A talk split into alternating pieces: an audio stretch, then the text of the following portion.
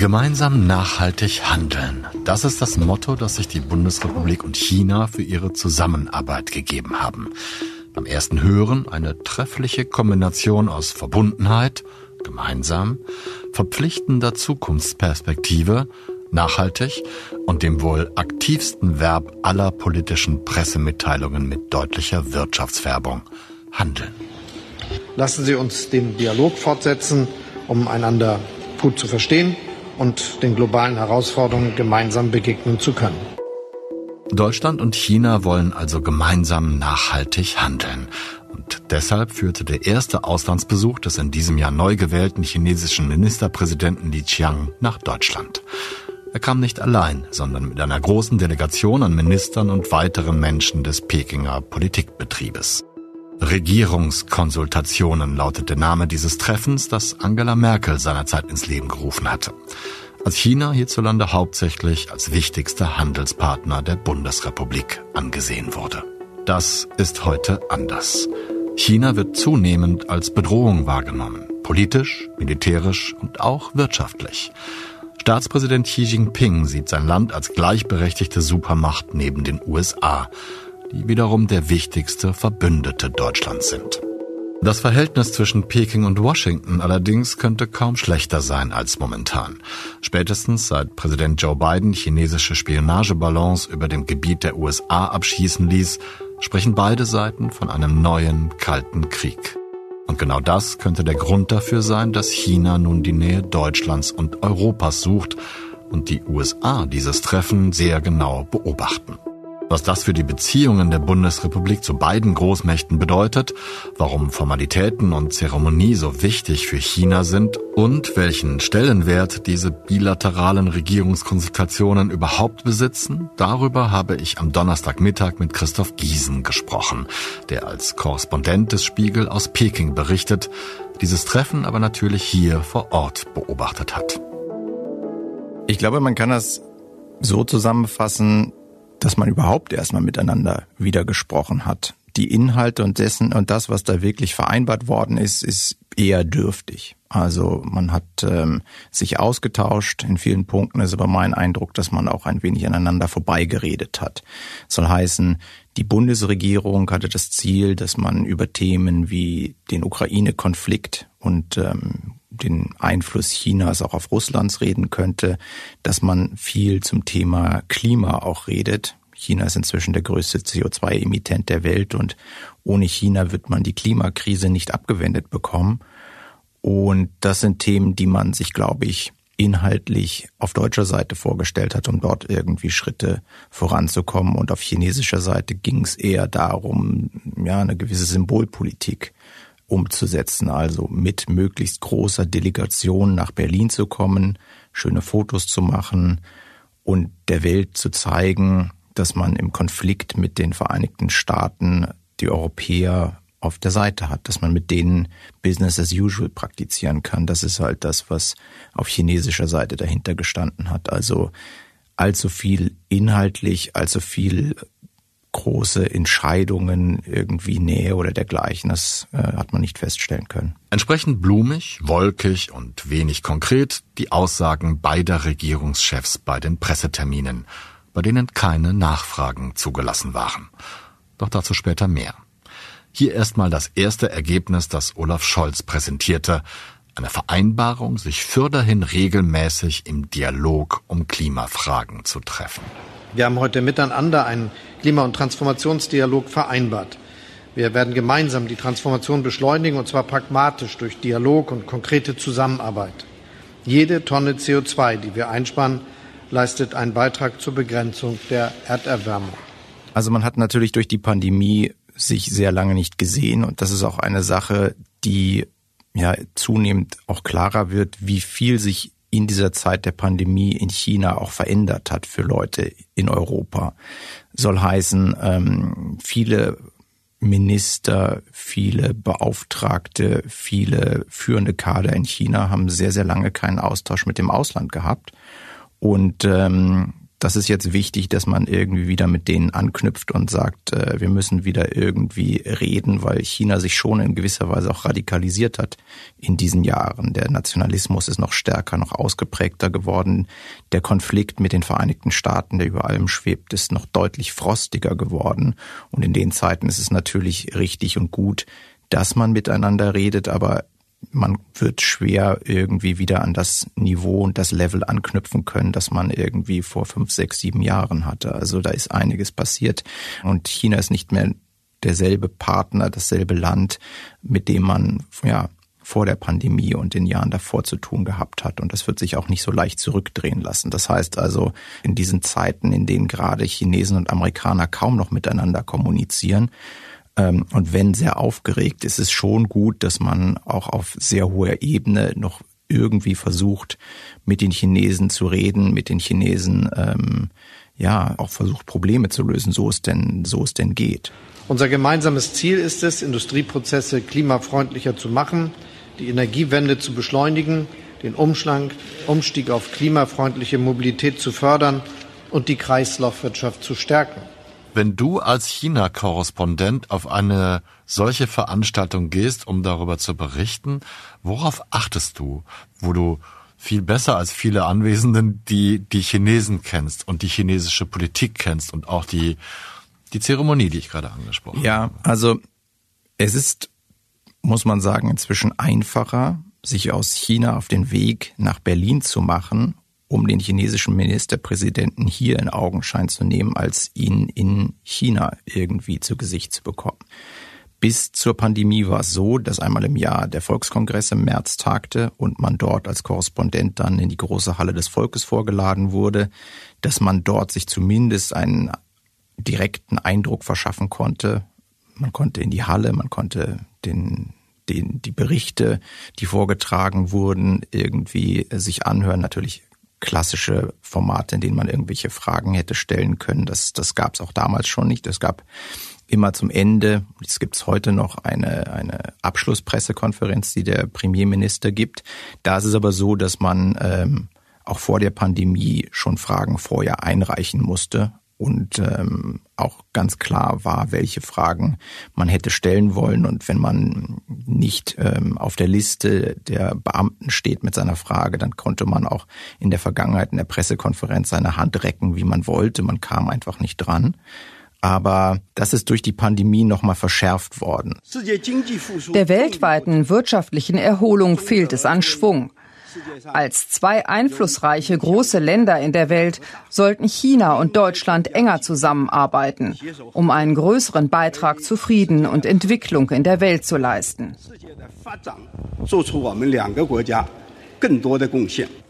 Also um jetzt den Gedanken zu beenden. Es ist leichter, den Premierminister hier in Augenschein zu nehmen, zu gucken, wie er agiert, welche Leute um ihn herum sind, wie viel Gravitas er hat, welchen Eindruck er hinterlässt. Das sind so die Sachen, auf, auf die ich geachtet habe. Und dann sind es natürlich kleine Details, also etwa als ähm, Lee sein Statement gehalten hat, er zusammen mit Scholz eine sogenannte Pressebegegnung veranstaltet. Also beide haben ein paar Minuten gesprochen, aber Fragen waren danach nicht erlaubt. Und als Lee fertig war, hat zum Beispiel seine Delegation geklatscht. Das sind so Details, auf die man achtet und ähm, guckt, was, was, was das äh, letztlich bedeutet. Andere Sachen, auf die ich geschaut habe, ist, was er weggelassen hat in seinem Statement. Also kein Wort zu Taiwan, kein Wort zur Ukraine. Und er hat äh, die wirtschaftliche Entwicklung der Volksrepublik nachgerade über den grünen Klee gelobt, soll heißen, er hat ähm, nicht über die Jugendarbeitslosigkeit in seinem Land gesprochen, dass er eigentlich hier auf einer Mission ist, um Investoren anzulocken, um seine Wirtschaft wieder zum Laufen zu bekommen nach der Pandemie und den Auswirkungen. Über all diese Sachen hat er zumindest in seinem Statement nicht gesprochen und es klang nachgerade beschönigend, was er da über die chinesische Wirtschaft verbreitet hat. Hast du andere Erwartungen gehabt? Ich finde das sehr spannend, wenn du das so erzählst mit den Details. Ich, mir liegt da schon auf der Zunge zu fragen, warum es wichtig war oder, oder bemerkenswert, dass die Delegation nach, nach seinem Statement geklatscht hat. Aber vielleicht grundsätzlicher hast du etwas anderes erwartet? Ist irgendetwas passiert oder nicht passiert, wo du gedacht hast, das, das wird aber so Nein, sein? also letztlich war sein Statement komplett inhaltsleer. Am Ende ging es den Chinesen darum, dass die Veranstaltung stattfindet und dass sie möglichst groß stattfindet. Also in den Vorbereitungen haben die Chinesen versucht, möglichst viele Minister nach Berlin aus Peking zu bringen.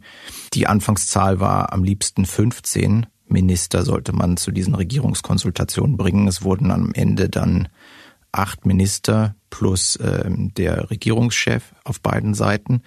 Aber das ist so, in diesen, in diesen Vorverhandlungen wurde, wurde sehr viel über, über die mögliche Größe dieser Veranstaltung gesprochen. Also je größer, desto eindrucksvoller, desto schönere Fotos, die man auch zu Hause vermelden kann und die man aber auch im Wettstreit mit den Vereinigten Staaten irgendwie ganz elegant einsetzen kann, nämlich zu sagen, schaut her, liebe Amerikaner, wir sind sehr, sehr eng mit einem Schlüsselstaat in Europa oder man kann sogar sagen mit einem zweiten, weil der Premierminister mit seiner Delegation danach noch nach Frankreich weitergeflogen ist. Und ähm, damit wären das dann schon zwei Schlüsselstaaten aus Sicht der Chinesen, die man idealerweise, so ist die Interpretation in Peking, aus einer ja, möglichen Verbindung mit den USA bricht, aus einer Phalanx, die sich gegen China richten könnte. Ah, okay. Ich hätte jetzt fast sofort nachfragen wollen, warum diese die Größe wichtig ist, warum der Auftritt wichtig ist. Du hast es aber gerade schon, schon richtig angedeutet. Das gilt für die deutsche Seite wahrscheinlich weniger. Genau, das gilt für oder? die deutsche Seite so gut wie gar nicht. Also es ist, es ist halt eine wahnsinnige Symbolpolitik dahinter. Und die Vergleichsgrößen sind dann interessant. Also in, in China guckte man dann darauf, wie viele Minister zu den Regierungskonsultationen angereist sind, die Deutschland mit Indien abgehalten hat oder aber zu den ähm, Regierungskonsultationen, die Deutschland und Japan abgehalten haben. Also da wird dann sehr genau auf ja, auf Zahlen, auf einzelne Werte quasi geguckt, wie in, in einem Autoquartett kann man sich das vorstellen und sagen, wir haben aber mehr Minister zu unseren Regierungskonsultationen gebracht und daraus schlussfolgernd dann, dass unsere Beziehungen enger zur Bundesrepublik sind als die, sagen wir mal, der Japaner, mit denen wir irgendwie in Asien über Kreuz liegen. Also das ist die Symbolpolitik, die dahinter steht und mit der man sich auch im Apparat dann die Beziehungen ja schöner redet, als sie wahrhaftig sind. Warum ist es für China so wichtig, diese Symbolik nach außen transportieren und zeigen zu können? Oder liege ich einfach falsch und kenne mich in der Politik nicht aus und es geht eigentlich allen Staats besuchenden Staaten, die etwas darstellen wollen, so? Ich glaube, da kommen zwei Sachen zusammen. Einmal hast du einen Apparat, der irgendwie seinen eigenen Erfolg definieren und messen möchte. Und anhand der Zahlen, wie viele Minister kommen, kannst du das quantifizieren. Ja, vor allem dann, wenn es gar nicht so sehr um Qualität geht und du nicht unbedingt ähm, zu einem Ergebnis bei dieser ganzen Sache kommen willst. Das heißt, du hast ein Erfolgserlebnis und kannst das auch irgendwie relativ solide vermelden und daraus auch wirklich dann die Ableitung ziehen. Wir haben aber acht Minister und den Regierungschef nach Deutschland gebracht und die Inder und Japaner hatten weniger als wir, also sind wir wichtiger als erste Schlussfolgerung. Die zweite Sache ist, wir dürfen dabei nicht vergessen, dass Teile des Messagings der Chinesen natürlich nicht nur oder fast gar nicht dafür gedacht sind, was das letztlich im Ausland bedeutet, wie das außerhalb Chinas aufgenommen wird, sondern natürlich, um mit der eigenen Bevölkerung zu kommunizieren, um denen zu sagen, wir haben zwar diesen Großkonflikt mit den USA, die ein, eine Bedrohung für uns darstellen, aber seht her, liebe Chinesen, wir sind mit den Europäern sehr, sehr eng. Ihr müsst euch keine Sorgen machen. Wir kriegen diesen Konflikt gelöst. Man stellt sich zwar manchmal klischeehaft vor, dass in China alles gleichgeschaltet ist und Staatspräsident, Partei und Regierungschef eigentlich machen können, was sie wollen. Aber das ist eben nur ein überspitztes Klischee. Und wie man an den zaghaften Protesten in China zum Ende der vielen Lockdowns in der Null-Covid-Politik erkennen konnte, muss die chinesische Führung in der Tat darauf achten, dass nicht zu viel Volkszorn unter dem staatlichen Deckel köchelt. Insbesondere der neue Regierungschef muss dafür sorgen, dass seine Landsleute im Rennen um wirtschaftliche Vorherrschaft eifrig und dem Konflikt mit den USA zuversichtlich bleiben. Li Qiang. Die Delegierten auf dem Nationalen Volkskongress in Peking wählen den 63-Jährigen fast einstimmig zur neuen Nummer zwei in China. Als Ministerpräsident ist er nur Staatschef Xi Jinping unterstellt.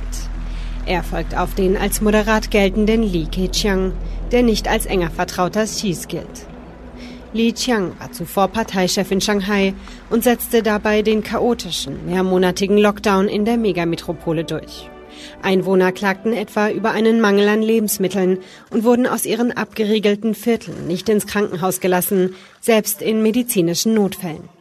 Am Ende ist die kommunistische Partei natürlich auch eine Institution, die irgendwie äh, um das Vertrauen der Bevölkerung werben muss.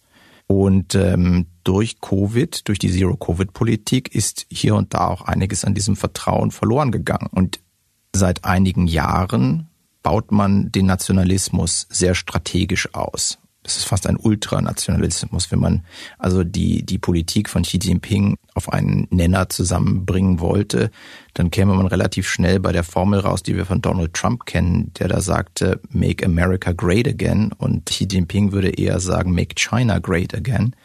Er nutzt den Nationalismus auch dafür, dass er eine zweite Legitimationssäule für seine Politik, für die kommunistische Partei bekommt. Seit dem Massaker auf dem Platz des himmlischen Friedens 1989 ist der Deal, den man, der unausgesprochene Pakt, der Deal, den man mit der chinesischen Bevölkerung hat, ihr werdet reich und haltet dafür die Klappe. Und dieser Deal ist eigentlich in den letzten Jahren an seine Grenzen gestoßen. Das heißt also, die chinesische Volkswirtschaft wächst vor allem deshalb, weil man in sehr, sehr großer Menge Staatsaufträge vergibt, weil man neue Flughäfen baut, weil man neue Bahnlinien baut, weil man unter fast jede Millionenstadt inzwischen U-Bahn-Tunnel verlegt. Und ähm, das kostet sehr, sehr viel Geld, künstlich das Wachstum aufrechtzuerhalten. Und seit Xi Jinping 2012, 13 an die Macht gekommen ist, baut er systematisch den Nationalismus als zweite Säule auf, um seine Legitimation zu sichern. Soll also heißen, wenn irgendwann die Wirtschaft nicht mehr so wächst, wie sie wachsen müsste, damit es allen gut geht und alle immer noch mehr Wohlstand verspüren, kann er sagen, oh, daran ist das Ausland schuld. Vor allem hier die Amerikaner. Und ähm, das ist das, was die Leute dann ums Lagerfeuer bringt die, die Erzählung, wo sie dann sagen, jetzt müssen wir durch diese Krise gemeinsam durch und damit sichert er halt die Macht und Allmacht der Partei ab. Das ist sein etwas holzschnittartig zusammengefasstes Konzept. Und deshalb ist es auch so wichtig, dass man deutliche Signale mit nach Hause bringt, die man vorzeigen kann, wie zum Beispiel von Deutschland, einer wichtigen Industrienation, einer G7-Nation, die sagt, seht her, wir heißen die chinesische Delegation in großer Stärke willkommen hier und besprechen uns auch. Wenn wir jetzt mal die, genau, die also umdrehen. Noch eine, an, noch, äh, noch eine Anmerkung dazu, also wo du bitte, das bitte. zum Beispiel gesehen hast, war während dieser Pressebegegnung, wie es hieß, weil Pressekonferenz Pressekonferenz war es nicht, weil wir als Journalisten keine Fragen stellen durften. Da hast du dann aber Journalisten vom chinesischen Staatsfernsehen gehabt, die eben nicht nur ihre Kamera aufgebaut haben, um irgendwie auf den Premierminister und auf Olaf Scholz zu zielen, sondern auch andere, die dann das Publikum abfilmten und äh, die zuhörenden Journalisten aufnahmen. Und am Ende kommen da im chinesischen Staatsfernsehen ganz andere Beiträge raus als wir, die, die, die wir kennen. Also es kommt eher dem nahe, was man früher aus der aktuellen Kamera kannte. Also gebannt lauschende Journalisten, die man sieht. Und ähm, wenn Scholz und Lee die Ehrenformation abschreiten und die Nationalhymnen gespielt werden, dann wird das nachgerade in voller Länge in den Abendnachrichten um 19 Uhr gezeigt. Also all solche Sachen, die in, in der Tagesschau vielleicht mit maximal fünf bis zehn Sekunden irgendwie angeschnitten worden wären, werden dann in epischer Breite ausgespielt. Und das wird auch hier der Fall am Ende dann sein. Das heißt also, diese, diese Reise wird also sehr, sehr detailliert zu Hause als ja, Erfolg durch die Propaganda umgesetzt. Freiraum und Offenheit braucht auch der Journalismus. Deutsche Korrespondentinnen und Korrespondenten wollen gern aus China berichten. Sie brauchen dafür auch einen Zugang. Wir setzen uns dafür ein. Ich versuche den Spieß jetzt mal umzudrehen und so ein bisschen die deutsche Seite mit dir zu besprechen. In seiner ersten Regierungserklärung habe ich gelesen, ich glaube, wahrscheinlich habe ich es bei euch gelesen, im Dezember 2021 hat Olaf Scholz gesagt, wir müssen unsere China-Politik an dem China ausrichten, das wir real vorfinden. Welches China findet man denn aus deutscher Sicht heute vor? Also wie wichtig ist das für Deutschland, dass die kommen? Ja, ich glaube, also diese Einschätzung zu sagen, wir müssen es an dem realen China ausrichten, hat natürlich auch viel damit zu tun, dass die Reden, die hier und da gehalten werden, vor allem von Staats- und Parteichef Xi Jinping, wenig mit dem zu tun haben, was man vorfindet. Also das beste Beispiel ist die Rede in Davos, die Xi 2017, wenige Tage vor der Amtseinführung von Donald Trump gehalten hat. Es war also die Rede, die man sich am liebsten von einem amerikanischen Staatspräsidenten gewünscht hätte. Also während Trump kurz danach den Slogan Make America Great Again vorstellte und alle sich Sorgen um die Globalisierung machten, war Xi der, der von mehr Globalisierung in Davos sprach. Es gab Leute, die ihn damals in Davos ehrfürchtig als Free Trade Xi bezeichneten. Also er, er sagte genau das, was die Leute hören wollten, nur umgesetzt hat er seitdem eigentlich nichts, sondern hat das Land ja, viel stärker abgeschottet als vorher, hat es viel, viel schwieriger gemacht, für Investoren in China vor Ort präsent zu sein. Und das ist, glaube ich, das, was Scholz richtigerweise sagt. Wir müssen uns das reale China, die Entwicklungen ansehen, die Tagespolitik, die dort stattfindet und die chinesischen Kader eben nicht an dem messen, was sie entweder in Hintergrundrunden erzählen oder in öffentlichen Reden von sich geben, sondern wirklich an dem, was passiert da gerade. Und das, was passiert ist, dass China verschlossener und verschlossener wird. Und dazu gehört dann auch, dass man keine Nachfragen stellen darf. War das, war das ungewöhnlich oder hast du das erwartet? Ich, ich habe es ich hab's leider erwartet, muss man sagen. Bei Angela Merkel und deren China-Reisen war es immer noch so, dass Fragen erlaubt waren, aber auch nur eine Frage pro Land. Das führte also dazu, dass die deutschen Berichterstatter sich vor der Pressekonferenz zusammengesetzt haben und gemeinsam überlegt haben, welche ist die Frage, die man unbedingt dem chinesischen Premierminister stellen möchte. Dann gab es fast irgendwie per Handzeichen Abstimmungen darüber und am Ende hatte man dann die Frage und einer hat sie dann vorgetragen. Natürlich wünschen wir uns als Journalisten immer wieder und immer, dass es irgendwie Möglichkeiten der Frage gibt. Aber auch da muss man natürlich sagen, es war in der Vergangenheit eine Frage, die man stellen konnte. Und mit einem gewissen Antizipation konnten die Chinesen auch relativ gut ahnen, welche Frage man denn darstellen würde. Und daraufhin gab es dann eine recht vorbereitete Antwort. Also ähm, es ist eher eine gewisse Symbolik, die dahinter steht und aber auch zeigt, wie groß die Furcht letztlich im Apparat davor ist, irgendwie mit einer Realität konfrontiert zu werden, die nicht dem entspricht, was man den Leuten zu Hause erzählt. Das ist auch schwierig, mit damit umzugehen, ne? Mit diesen beiden Seiten, stelle ich mir jedenfalls vor. Ja, was wir halt haben, und da bin ich inzwischen recht pessimistisch, ist halt dieser Großkonflikt zwischen den USA und China. Beide Seiten gehen davon aus, dass die andere Seite daran glaubt, dass der kalte Krieg, der da äh, sich abzeichnet, unvermeidbar ist. Und da sind wir in so einer Art Gefangenendilemma. Das heißt also, die Amerikaner glauben, dass China sich darauf vorbereitet, also bereiten sie sich vor und genau dasselbe ist das, was man in Peking hat. Das heißt also, Peking geht davon aus, dass Washington diesen Krieg, diesen kalten Krieg natürlich noch, um jeden Preis haben möchte und bereitet sich dementsprechend vor. Das heißt also, wir haben zwei große Elefanten, die aufeinander zuzurennen drohen und wir Europäer sitzen ein wenig am Wegesrand, können diesen Großkonflikt beobachten und müssen, glaube ich, verstehen, dass es sehr, sehr schwer sein wird, den irgendwie zu vermeiden. Das klingt so, als hätten Europa und auch Deutschland wenig Handhabe, um diese beiden Dickhäuter von ihrer Konfrontation abzubringen. Und das auch, wenn es doch objektiv für alle Beteiligten sinn- und wertvoller wäre, diesen Konflikt, also einen neuen kalten Krieg, zu vermeiden.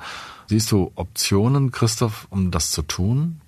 Das, was wir jetzt tun müssen, ist Zeit gewinnen und unsere Wirtschaften, ja, eigentlich auf eine gewisse Form der Deglobalisierung, die dann ansteht, vorzubereiten. Also sich zu überlegen, was passiert denn, wenn China viel, viel autarker sein will und ausländische Unternehmen rausdringt? Was bedeutet das für unsere, unsere Handelsketten? Was bedeutet das für Zulieferbetriebe? Was bedeutet das auch für unsere Unternehmen oder deutschen Unternehmen, die in China tätig sind. Also da sind sehr, sehr viele Fragen und Weichenstellungen, die man jetzt in den nächsten Jahren treffen muss. Und je mehr Zeit man hat, je mehr Zeit man auch darüber erkauft, dass man immer noch im Gespräch bleibt mit der chinesischen Seite, desto weniger Eskalation stattfindet, desto besser ist es, weil es ist, wie gesagt, ein sehr düsteres Bild, was ich da zeichne, aber ähm, ich glaube, dass dieser Konflikt schon auf eine,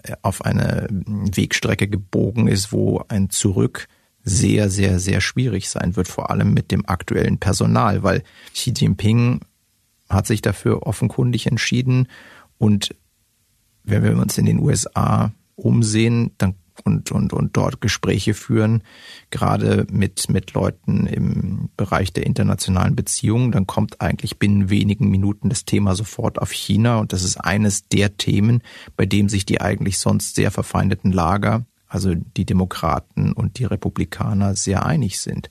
Und das heißt es, man muss mit China sehr deutlich reden. Man muss mit China irgendwie einen Weg finden, dass Chinas Einfluss zurückgedrängt wird. Und das wird in China halt als Störung aufgenommen. Betrachtet man das größere, das globale Bild dieser Beziehungen, wirkt es fast so, als ob die USA Christophs Worte vorhergeahnt und entsprechend reagiert hätten.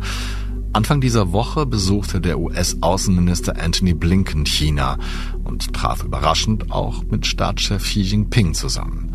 Die Reise selbst war lange geplant. Und dies war sozusagen ein Nachholtermin, weil die Amerikaner den Staatsbesuch kurzfristig wegen der Affäre um chinesische Spionageballons über US-Territorium abgesagt hatten. Blinken, auch dies natürlich ein zeremonieller O-Ton, äußerte sich salbungsvoll über die Verantwortung beider Staaten, ihre Beziehung positiv zu gestalten, weil das Einfluss auf die ganze Welt habe. Both the United States and China have an obligation to manage this relationship responsibly. Doing so serves the best interests of the United States, of China, indeed, of the world. Wie frostig das Verhältnis ist, sind Details, die man beobachten kann. Also, dass es keinen richtig funktionierenden Kanal offenkundig zwischen den Generalstäben gibt. Ja, also wenn es irgendwie zu einem Zwischenfall im südchinesischen Meer oder dergleichen kommt, weil da fliegen die Flugzeuge schon sehr eng aneinander vorbei und auch Zerstörer und Kriegsschiffe fahren aneinander vorbei, wo man sagt, oh, das kann auch echt mal mit einem Unfall enden. Und da wäre es dann gut, wenn man irgendwelche funktionierenden Backchannels hätte. Und offenkundig ist das eins der Probleme, dass an vielen Stellen einfach zu wenig oder gar nicht geredet wird. Also selbst im Kalten Krieg gab es zwischen Washington und dem Kreml ein, eine funktionierende rote Leitung. Und ähm, das scheint hier einfach ein Problem zu sein, dass man ähm, auch sehr, sehr schnell aus einer möglichen Eskalationsspirale wieder rauskommt. Und vor dem Hintergrund war es eigentlich gut, dass Blinken endlich einmal nach China geflogen ist und dort auch diese hochrangigen Termine bekommen hat. Leider hielt die gute Stimmung nach dieser Kommunikationsofferte keine 24 Stunden lang. Dann machte der US-Präsident höchst selbst mit einer Bemerkung den kleinen Erfolg seines Außenministers zunichte. US-Präsident Joe Biden hat Chinas Staatschef Xi Jinping mit einem Diktator gleichgesetzt. Bei einer Spendenveranstaltung in Kalifornien kam Biden am Dienstag auf die sogenannte Ballonaffäre zu sprechen. Im Februar hatte das US-Militär im amerikanischen Luftraum einen mutmaßlichen chinesischen Spionageballon abgeschossen. Xi habe sich darüber aufgeregt, weil er zum Zeitpunkt des Abschusses nicht gewusst habe, wo sich der Ballon befunden habe, da dieser vom Kurs abgekommen sei, sagte Biden und fügte hinzu, das ist sehr peinlich für Diktatoren, wenn sie nicht wissen, was passiert ist. Pekings Reaktion erfolgte prompt, eindeutig und erneut bemerkenswert in der Formulierung. Chinas politische Würde sei ernsthaft verletzt worden, teilte die Sprecherin des chinesischen Außenministeriums Mao Ning mit. Wenn man so will, verkörpert Xi Jinping demnach inzwischen sein ganzes Land. Xi ist China. Und verletzt man seine Würde, verletzt man auch ganz China. Joe Biden hat ja gar nicht Unrecht mit dem, was er sagt. Ja, Xi Jinping ist nicht demokratisch legitimiert und der Mann hat sich de facto zum Alleinherrscher in diesem Apparat aufgeschwungen. Das heißt also, wenn man vor ein paar Jahren noch von dem Diktat der kommunistischen Partei hat sprechen können, das irgendwie geführt worden ist im ständigen Ausschuss des Politbüros quasi wie der Vorstand eines Unternehmens, haben wir die Situation, dass nur ein einziger Mann in China die Entscheidungen, die wirklich relevanten Entscheidungen fällt und der die Gravitas hat, wirklich alles zu beeinflussen. Also von daher ist die Analyse, die Biden getroffen hat, völlig richtig. Jetzt kann man sich überlegen, ob das strategisch wirklich klug gewesen ist. Mutmaßlich nein. Gerade jetzt zu diesem Zeitpunkt, wirklich Stunden nach dem Besuch seines Außenministers. Aber es ist, ist natürlich auch eine Frage, wie reagiert die chinesische Seite darauf? Springt sie auch sofort auf das Thema an? Und ähm, das ist das, wo ich eher darauf achten würde. Also es gibt durchaus auch Momente, wo der chinesische zu erwartende Beißreflex völlig ausbleibt. Also als im vergangenen Jahr die neu gewählte italienische Ministerpräsidentin Meloni eine Gratulation vom Dalai Lama erhielt und sich dafür dann öffentlich über Twitter bedankte, blieb in China die Reaktion aus. Also da gibt es dann schon gewisse Wellenbewegungen, in dem was man gerade eskaliert und wo man sich zurückhält und bestimmte ähm, Sachen, die man als Beleidigung auffasst, dann eher unkommentiert lässt oder es einfach die Regler runterzieht. Und hier bei beiden hatte ich einfach den Eindruck, dass es ähm, ja strategisch in den Kram passte, dieses Zitat sofort entrüstet zurückzuweisen. Ich habe so ein bisschen den Eindruck, es fahre China momentan einen globalen Kommunikationskurs, passt auch zu dem, was wir besprochen haben, und guckt einfach mal, wo es die besten Reaktionen kriegt, wo man nachsteuern muss, wo man vielleicht irgendwie sich anders positionieren muss. Und ich finde es deswegen erstaunlich, weil ich irgendwie als Laie die letzten Jahre oder die letzte Zeit den Eindruck gehabt hätte, als ob es irgendwie keine kommunikativen Offerten gibt, sondern nur klare Kanten und nach dem Motto irgendwie, ihr müsst zu uns kommen, wir, wir sind irgendwie der wichtige neue Player. Liege ich mit dieser Wahrnehmung richtig? Und wenn ja, warum ist das so? Ja, du liegst da, äh, das würde ich auch so sehen. Also was, was wir haben ist, dass es in den vergangenen Jahren eine Kommunikation gegeben hat, die im Wesentlichen sich an die eigene Bevölkerung gerichtet hat und interessanterweise auf Kanälen, die die eigene Bevölkerung gar nicht rezipieren und wahrnehmen kann. Das Problem ist natürlich, dass diese Kommunikation im Ausland mit sehr viel Irritation aufgenommen worden ist und gerade in den letzten drei, vier, fünf Jahren die Wahrnehmung Chinas sehr, sehr, sehr negativ geworden ist. Und das ist auch eine Sache, die in Peking erst jetzt interessanterweise nach der Pandemie, nach sehr vielen Gesprächen, die die Leute jetzt auch im Ausland und auch mit ausländischen Politikern führen, dass, dass ihnen das klar wird, wie ramponiert das chinesische Image in den Jahren ähm, seit 2019, 2020 geworden ist. Und ähm, deshalb nehme auch ich wahr, dass man eine gemäßigtere Kommunikation gerade im Umgang mit den Europäern an den Tag legt, dass man eben bestimmte Wolfskrieger nicht mehr in dieser Härte auftreten lässt und dass man ja konzilianter versucht zu sein. Aber das ist eher so eine Verschiebung in Nuancen. Also ich sehe keine wirklich groß angelegte Kommunikationsstrategie, da wollen wir hin, sondern es ist eine allgemeine Schamoffensive, dass man irgendwie all jenen erzählt das, was sie hören wollen, sprich die chinesische Wirtschaft wächst und äh, ihr könnt zu uns kommen und ihr könnt da sehr, sehr viel Geld verdienen, liebe europäischen Unternehmen. Müsst aber keine ihr müsst euch keine Sorgen machen, aber es wird halt selten durch die Realität gedeckt. Unsere dynamischen Wirtschaftsbeziehungen sind ein wichtiger und konstitutiver Teil unserer Beziehungen. Ich freue mich daher, dass sich an unserem Gespräch gleich noch ein Treffen deutscher und chinesischer Wirtschaftsvertreter anschließt. Dabei werden wir darüber sprechen, wie unsere Wirtschaftsbeziehungen weiter werden können, aber auch über die bestehenden Herausforderungen. Also währenddessen chinesische Kader um Investitionen von ausländischen Konzernen buhlen, gibt es ein neues Antispionagegesetz, was aufgesetzt worden ist und was zum 1. Juli in Kraft tritt. Und dieses Gesetz kann schon durchaus Einfluss auf viele Unternehmen haben. Soll heißen, äh, bestimmte Hintergrundinformationen, die man recherchiert, zum Beispiel in Handelsregistern oder dergleichen, könnten als Staatsgeheimnisse deklariert werden und deren Weitergabe dann als verfolgungswürdig angesehen werden. Und das ist natürlich kein ideales Umfeld, in dem man irgendwie wirtschaften möchte. Jetzt wird es gerade für deutsche und europäische Unternehmen nicht unbedingt direkt Folgen haben, dass also irgendwelche Manager im Gefängnis landen. Davon gehe ich momentan nicht aus. Aber dieses Gesetz hatte eine gewisse Begleitmusik. Soll heißen, es hat mehrere Razzien in der Zeit bei Unternehmensberatungen, vor allem amerikanischen, gegeben, die sich spezialisiert haben genau auf die Informationsbeschaffung, also Stichwort Due Diligence bei Übernahmeverfahren oder wenn man gucken wollte, wie solvent denn irgendwie ein Geschäftspartner ist und dergleichen. Also diese Sachen, die man für vernünftige Geschäftsentscheidungen in, in, in Millionenhöhe einfach benötigt. Da hat es Razzien gegeben und das hat natürlich in das chinesische System gewirkt. Ich sage es oft und habe es heute auch gegenüber meinem Kollegen Li noch einmal betont. Wir haben kein Interesse an einer wirtschaftlichen Abkopplung von China. Das haben ja auch die G7-Staaten gerade noch einmal in Hiroshima betont.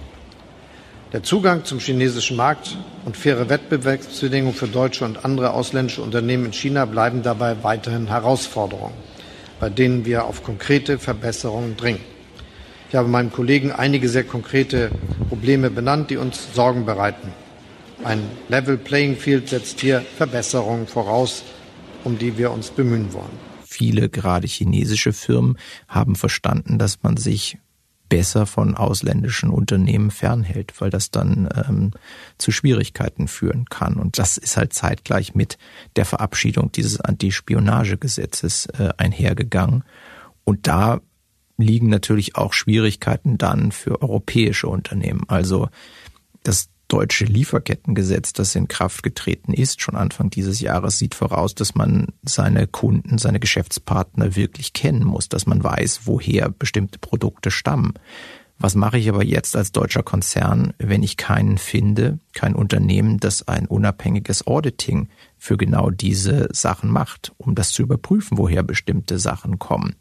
Das heißt also, ein, ein Unternehmen, selbst wenn es direkt und unmittelbar keine Schwierigkeiten mit äh, dem Antispionagegesetz in China hat, kann aber auch über diesen Umweg dann in Schwierigkeiten kommen, weil eventuell eine chinesische Beratungsfirma sagt, tut mir leid, aber ich werde diese Untersuchung, die ihr von mir verlangt, nicht anstellen können, weil ich Angst habe, selber chinesische Gesetze dabei zu verletzen. Und dann kommt man zu dem Problem, dass man als deutsches Unternehmen wiederum mit Gesetzen der Bundesrepublik in Konflikt tritt. Hm. Wenn wir den Spieß nochmal umdrehen, hast du, du hast gerade gesagt, dass jetzt langsam eine Erkenntnis eintritt auf chinesischer Seite.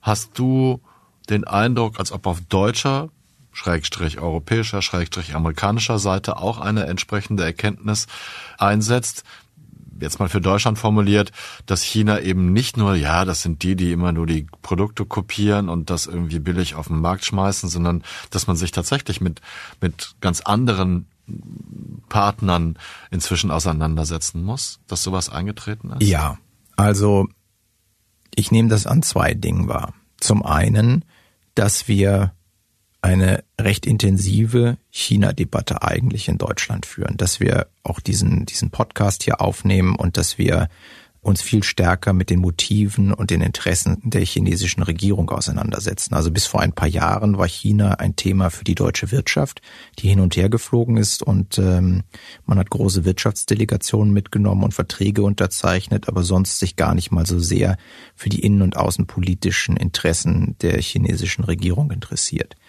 Das heißt also, China ist Teil auch der Debatte in Deutschland geworden. Und es ist gut, dass wir über China, Chinas Ambitionen und den Umgang mit China reden. Und auch, dass die Bundesregierung eine China-Strategie formuliert, ist auch ein wichtiger und richtiger Prozess.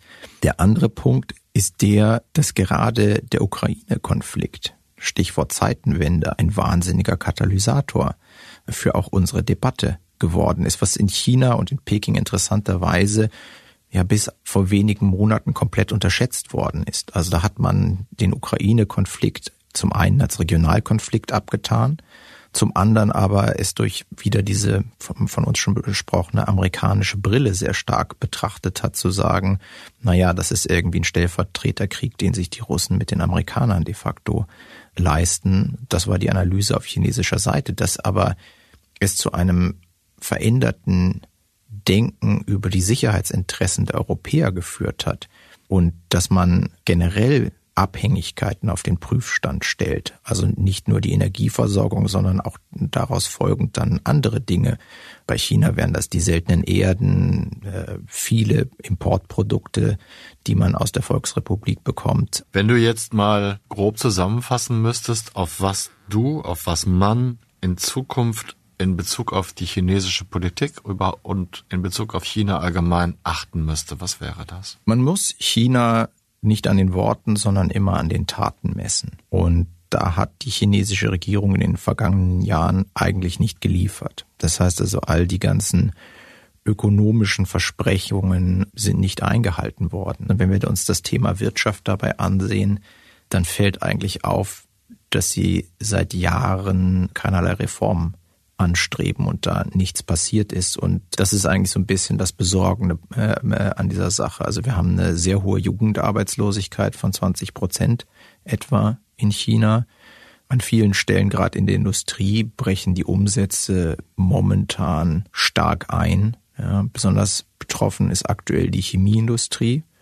25, 30 Prozent sind da die Zahlen, in denen es momentan ins Minus geht. Und die Chemieindustrie ist dahingehend eigentlich immer ganz interessant zu beobachten, weil sie ein Frühindikator für viele Probleme sind. Das heißt also, wenn Unternehmen bestimmte Produkte aus der Chemieindustrie nicht mehr kaufen, dann hat es auch damit zu tun, wie sie selbst ihre Produktion in den kommenden Monaten planen. Also Autoindustrie bestellt keine Farben und Lacke heute. Das heißt, was über den Produkt Ausstoß und die, äh, die Produktion von Autos in einigen Monaten erst. Und da müssten Reformen her, aber diese Reformen sind nicht zu erkennen im Moment, dass da irgendwie in Peking irgendwer ähm, sich überlegt, wie man die chinesische Wirtschaft deutlich krisenfester macht. Also das, was man sieht, ist eigentlich, dass die chinesische Regierung die chinesische Wirtschaft vor allem kriegsfest macht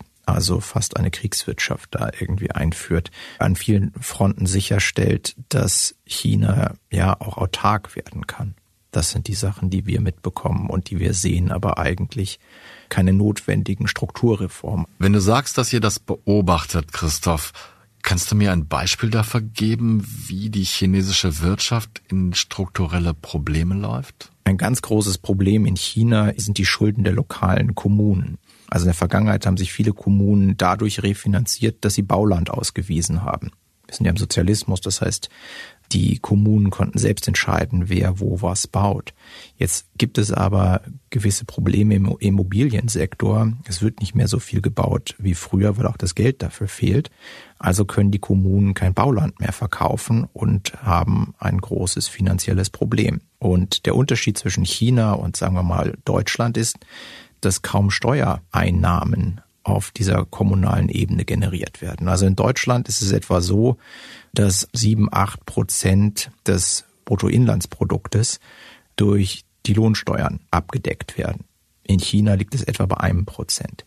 Wir haben ein Land mit 1,4 Milliarden Menschen, von denen etwa Schätzungen sind 40 bis 70 Millionen der Chinesen überhaupt nur Lohnsteuer zahlen. Das heißt also, China braucht dringend eine Steuerreform, eine Umverteilung, zumal ein Großteil der Steuereinnahmen, die in China anfallen, eigentlich nur die Mehrwertsteuern sind. Und das ist eine, eine Steuer, die ja jeden gleichermaßen belastet, den Ärmsten genauso wie den Reichsten. Und ähm, das sind Punkte, an die China schon vor Jahren hätte gehen müssen, um auch die öffentlichen Finanzen umzustrukturieren und das ganze System einfach solider zu machen. Und das ist nicht erfolgt. Und da stehen große Aufgaben vor der Regierung, gerade der aktuellen mit dem neuen Premierminister, der für die Wirtschaftsfragen eigentlich zuständig ist. Und man kann nicht mal ansatzweise irgendwie eine Strategie dabei erkennen. Chinas Alleinherrscher Xi Jinping versucht sein Land autark zu machen, ausländische Wirtschaftseinflüsse noch stärker zu kontrollieren und er baut seinen Nationalismus als zweite Säule auf, um sein Volk auf Kurs zu halten. Er sieht die Volksrepublik als mindestens ebenbürtigen Gegner des Hauptfeindes USA. Das ist beunruhigend, finde ich. China, der wichtigste Handelspartner von Deutschland und den USA, hat versäumt, die Wirtschaftsstrukturen im Inneren zu renovieren, muss mit hoher Jugendarbeitslosigkeit umgehen und schützt die eigene Konjunktur mit staatlichen Maßnahmen. Nach außen jedoch werden eigene Wirtschaftskraft und fremde Partnerschaften in höchsten Tönen gelobt, obwohl keine Taten den Worten folgen. Auch das ist nicht wirklich beruhigend, finde ich. Im Gegenteil wirkt es eher so, als hätten sich alle Beteiligten, China, Deutschland und die USA, auf eine Fortsetzung der bisherigen Umgangsformen geeinigt. Öffentlich versuchen, die Situation durch Absichtsbekundungen, diplomatische Formulierungen und Anbahnungen regelmäßiger Gesprächsrunden einzuhegen und hinter den Kulissen die Vorbereitungen auf neue Handels- und kalte Kriege zu beschleunigen, damit man vorbereitet ist. Vielleicht ist es meine Laiensicht, aber eigentlich ist es doch klar, dass wir alle hier auf dem Planeten zusammenhängen, von dem wir auch in Zukunft leben und prosperieren wollen. Ohne globale Arrangements, mit denen alle zufrieden sein können, wird das nicht gehen. Aber ich bin auch nur einer von acht Milliarden Menschen, und es ist nur meine Meinung, dass man eine gemeinsame Formel finden und sie dann auch strikt und unegoistisch zum Wohle aller befolgen sollte. Eine solche Formel könnte zum Beispiel lauten, gemeinsam nachhaltig handeln. Das war 8 Milliarden, der Auslandspodcast des Spiegel.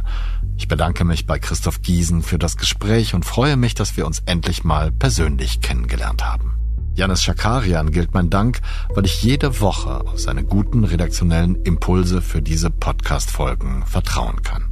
Freude und Dank mischen sich bei Marc Glücks, der mal wieder eine Mischung und Postproduktion übernommen hat, ohne die jene Folgen viel schlechter klingen würden. Und Ihnen, liebe Zuhörerinnen, Zuhörer, diverse Menschen und alle, die uns außerdem lauschen, danke ich von Herzen für Ihre Aufmerksamkeit und Ihr Interesse an unserem Programm. Bleiben Sie tapfer und gesund. Ich verbleibe bis zur nächsten Folge. Ihr Olaf Häuser.